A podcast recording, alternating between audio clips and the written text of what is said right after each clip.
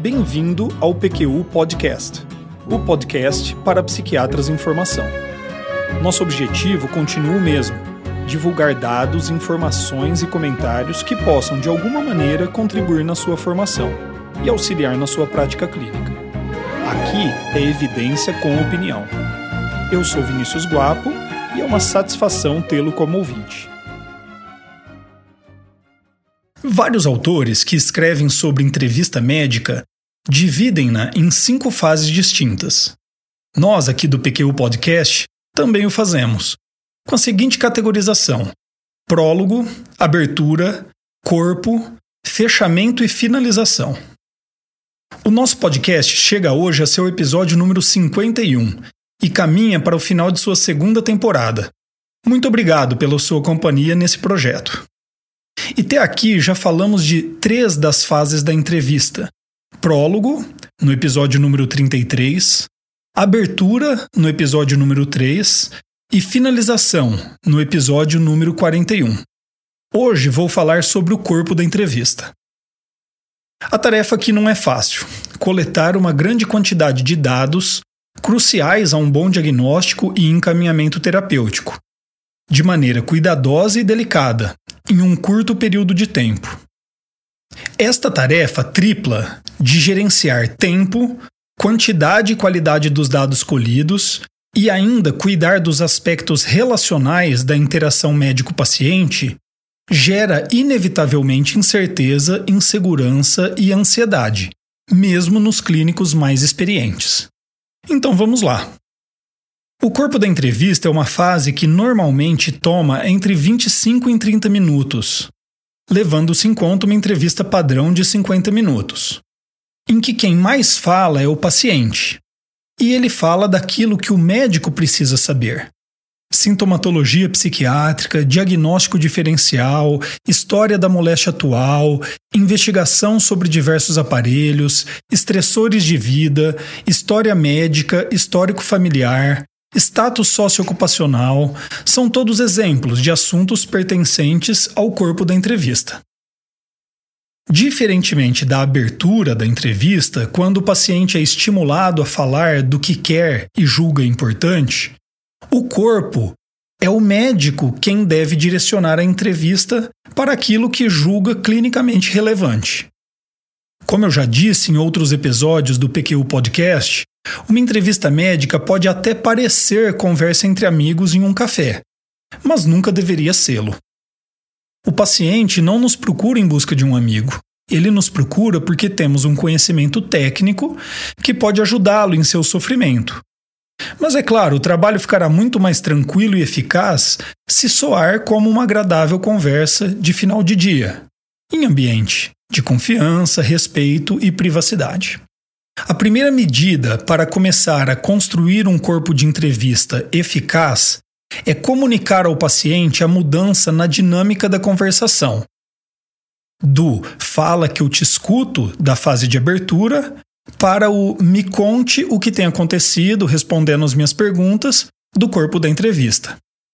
Esta comunicação, na maior parte das vezes, deve ocorrer de maneira implícita, ou seja, o entrevistador muda sua postura, focando mais a conversa, solicitando temas, e o paciente entende tal mudança e acompanha o clínico nessa nova dinâmica de conversação.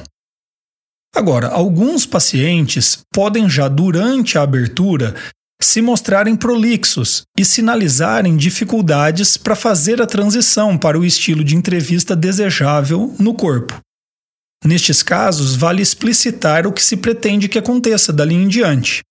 Algo como: Escutei até aqui o que você queria me contar, e você já me deu um panorama do que vem acontecendo.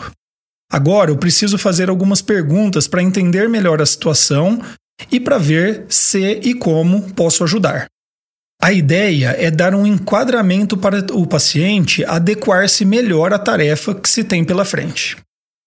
A falha em realizar essa transição pode transformar a entrevista em uma longa repetição de queixas vagas e das mesmas demandas que o paciente já apresentou nos minutos iniciais da fase de abertura, impedindo que a entrevista cumpra seu papel de coletar dados que embase diagnóstico e conduta. Além de, em alguma medida, minar a credibilidade do clínico frente ao paciente. Eu explico isso aqui, ó.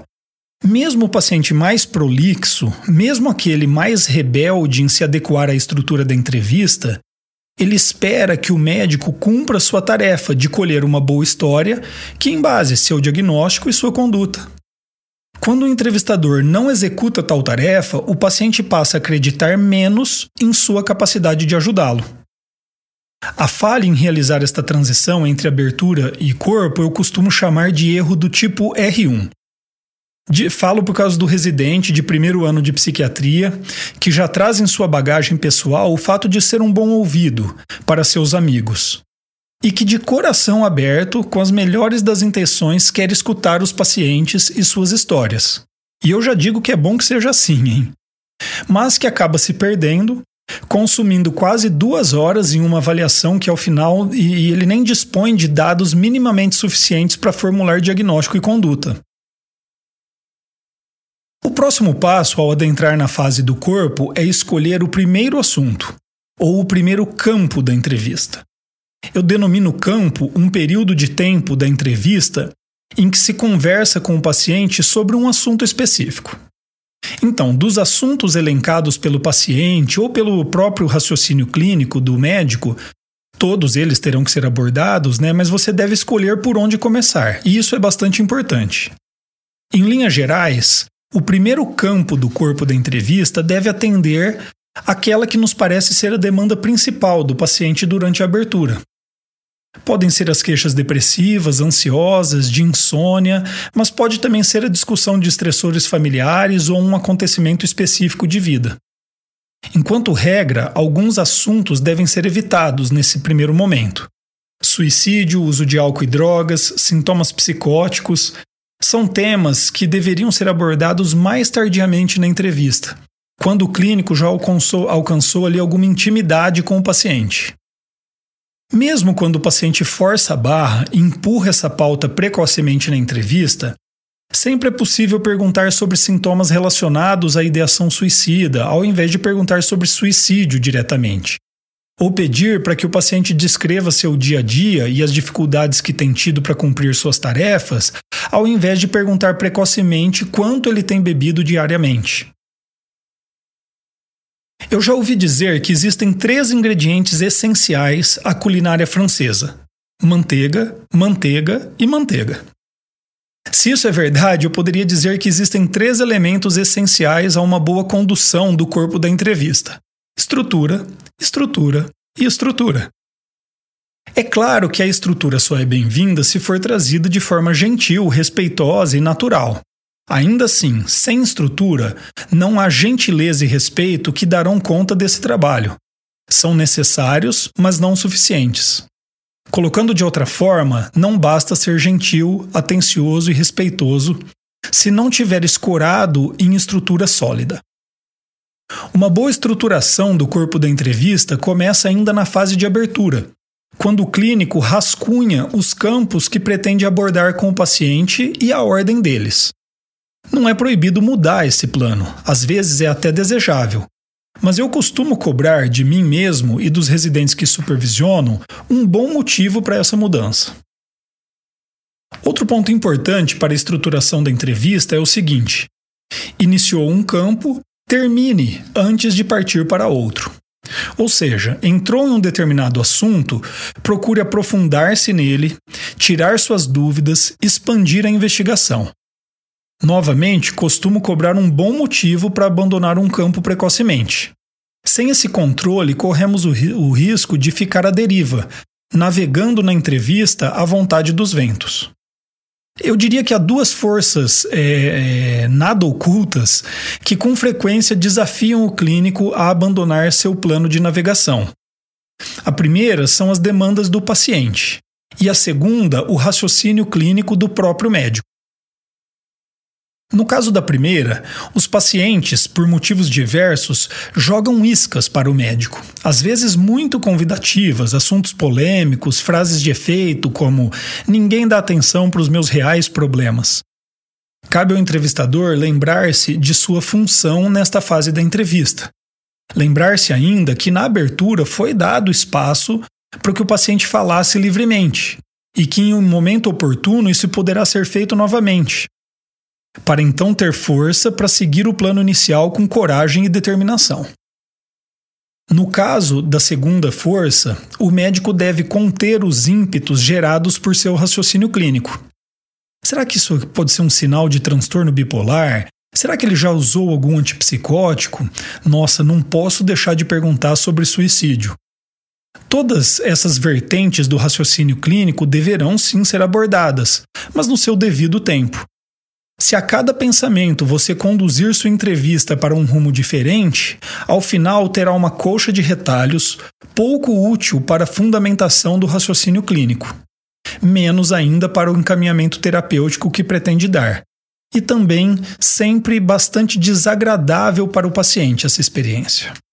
Muitos jovens médicos podem se sentir desconfortáveis ao terem que interromper o paciente e colocar limite a algumas de suas demandas, mesmo que temporariamente. Mas é possível fazer isso de maneira gentil e respeitosa. Se usarmos técnicas gradativamente mais explícitas para a condução do paciente, damos a ele a chance de entender a necessidade daquela conduta por parte do médico por exemplo, você está expandindo o campo sintomatologia depressiva, por exemplo. E o paciente força a conversa para outro rumo, como medicações que já foram utilizadas. Uma primeira intervenção poderia ser algo como: Certamente falaremos sobre isso adiante na nossa conversa, mas ainda preciso saber mais sobre o desânimo que vem sentindo nos últimos tempos. Intervenções como estas podem ser repetidas, mas se você achar necessário, o entrevistador pode ser mais explícito.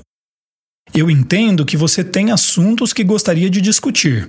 Estou anotando todos, mas realmente preciso saber mais sobre as manifestações do quadro antes de seguirmos adiante. Se mesmo com intervenções desse tipo o paciente insiste, pode ser útil soltar as rédeas da entrevista por, por alguns poucos minutos, deixar que o paciente fale de suas demandas e tentar sanar suas necessidades, para então retomar o plano de navegação. Claro que essa estratégia tem riscos e deve ser utilizada poucas vezes em uma entrevista.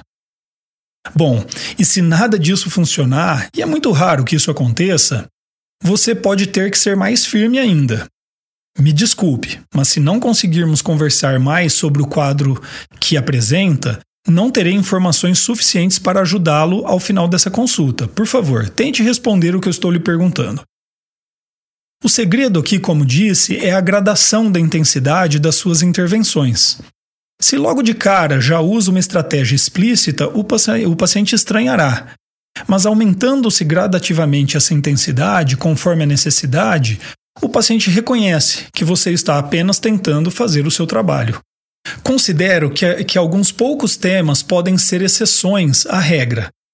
E que sim, o médico deveria abandonar o que está fazendo, o campo que está explorando, quando o paciente espontaneamente consegue falar de tópicos muito sensíveis, como risco suicida, abusos que vem sofrendo, uso de drogas ou sintomas psicóticos. É, não é nada fácil. Além de gerenciar tudo isso, tem dois aspectos ainda aos quais o médico precisa estar atento enquanto conduz a entrevista. Um, o tempo. E dois, a edição da entrevista, ou seja, a escolha dos assuntos mais relevantes. Sobre o gerenciamento do tempo, o entrevistador precisa estar à vontade para consultar o relógio de tempos em tempos e tentar prever a sua necessidade para cada tópico. Treinamento e supervisão a esse respeito ajudam muito o desenvolvimento por parte do jovem psiquiatra dessa habilidade.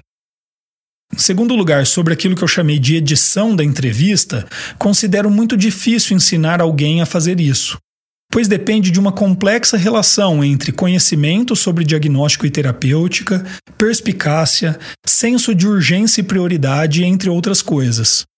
O que eu repito com muita frequência e que pode ajudar é que o primeiro atendimento não é, eu repito, não é um momento para se colher uma história completa do paciente, para sanar todas as dúvidas, para confeccionar o que os residentes chamam de um caso novo. Isso seria impossível. O primeiro atendimento é o momento para o clínico colher informações relevantes para elencar hipóteses diagnósticas, propor estratégias iniciais de, de tratamento que serão revisitadas e reformadas. E se nem mesmo isso for possível, a solução é dizer com honestidade ao paciente que não foi possível cumprir essa tarefa e pedir que ele retorne o mais breve possível para uma consulta de continuação de coleta de dados. Em outros episódios sobre a entrevista psiquiátrica, eu já disse que considero que a maior preocupação do paciente que consulta um médico é contar uma história que seja útil para o médico, para que ele faça um bom diagnóstico e possa ajudá-lo. É por acreditar nisso que, ao final do corpo de cada entrevista, tenho o hábito de informar ao paciente como nós nos saímos nessa tarefa. Olha, já conversamos por quase 40 minutos e eu considero que você conseguiu me dar muitas informações. Gostaria de te dizer o que penso sobre o que tem se passado com você e como pretendo ajudá-lo. Ou ainda, se for o caso, dizer: Olha, apesar de uma longa conversa, ainda não me sinto à vontade para falar com você sobre diagnóstico e tratamento. Eu preciso de mais informações. Vamos combinar de você voltar o mais rápido possível? Isso pode significar aí uma semana ou ainda no mesmo dia, a depender da urgência da situação. Bom, e assim chegamos ao final desse episódio também. Sei bem que não abordei todos os aspectos do corpo da entrevista psiquiátrica, e nem era esse o meu objetivo mesmo. O que eu pretendi foi lhe dar uma noção geral daquilo que considero os aspectos essenciais dessa fase da entrevista. As pontas que ficaram soltas serão objeto de outros episódios. Espero que tenham gostado.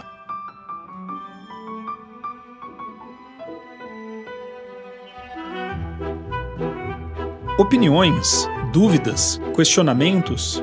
Participe do nosso grupo no Facebook. Lá há espaço para discussões conosco e com outros ouvintes. Assine o feed do podcast. Se você está no iTunes ou em qualquer plataforma de podcasts, basta clicar em assinar e receberá automaticamente nossos novos episódios em seu aplicativo.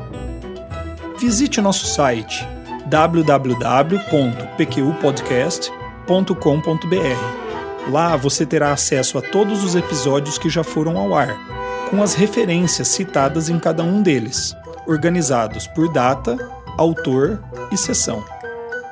O PQU Podcast agradece sua atenção.